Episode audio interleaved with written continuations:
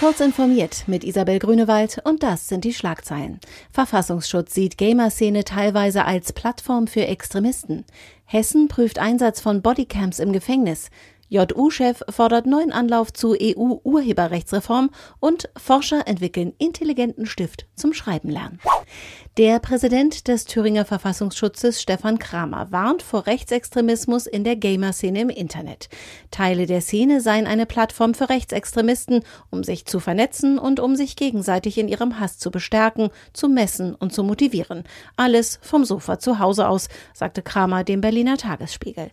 Innenminister Horst Seehofer hatte zuvor gewarnt, Rechtsextremisten nutzen Gaming-Plattformen für ihre Zwecke. Der Attentäter von Halle war in der Gamer-Szene unterwegs. Vor dem Terroranschlag hatte er einen Ablaufplan veröffentlicht, der wie eine verschriftlichte Version eines Computerspiels wirkt. Hessen prüft nach der Ausstattung der Polizei mit Schulterkameras den Einsatz von Bodycams auch im Justizvollzug. Die Minikameras könnten künftig bei Gefängnisbediensteten eingesetzt werden, um besonders aggressive Häftlinge abzuschrecken und zu einer Deeskalation bei Konflikten beizutragen, erklärte Justizministerin Eva Kühne-Hörmann in Wiesbaden.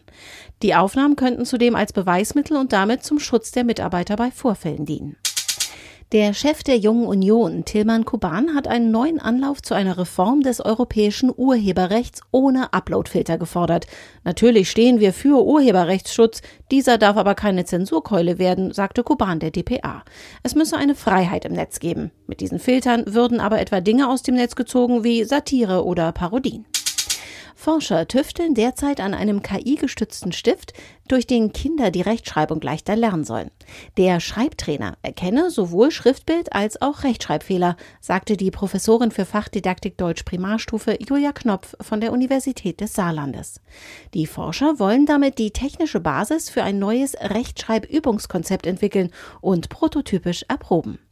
Diese und weitere aktuelle Nachrichten finden Sie ausführlich auf heise.de.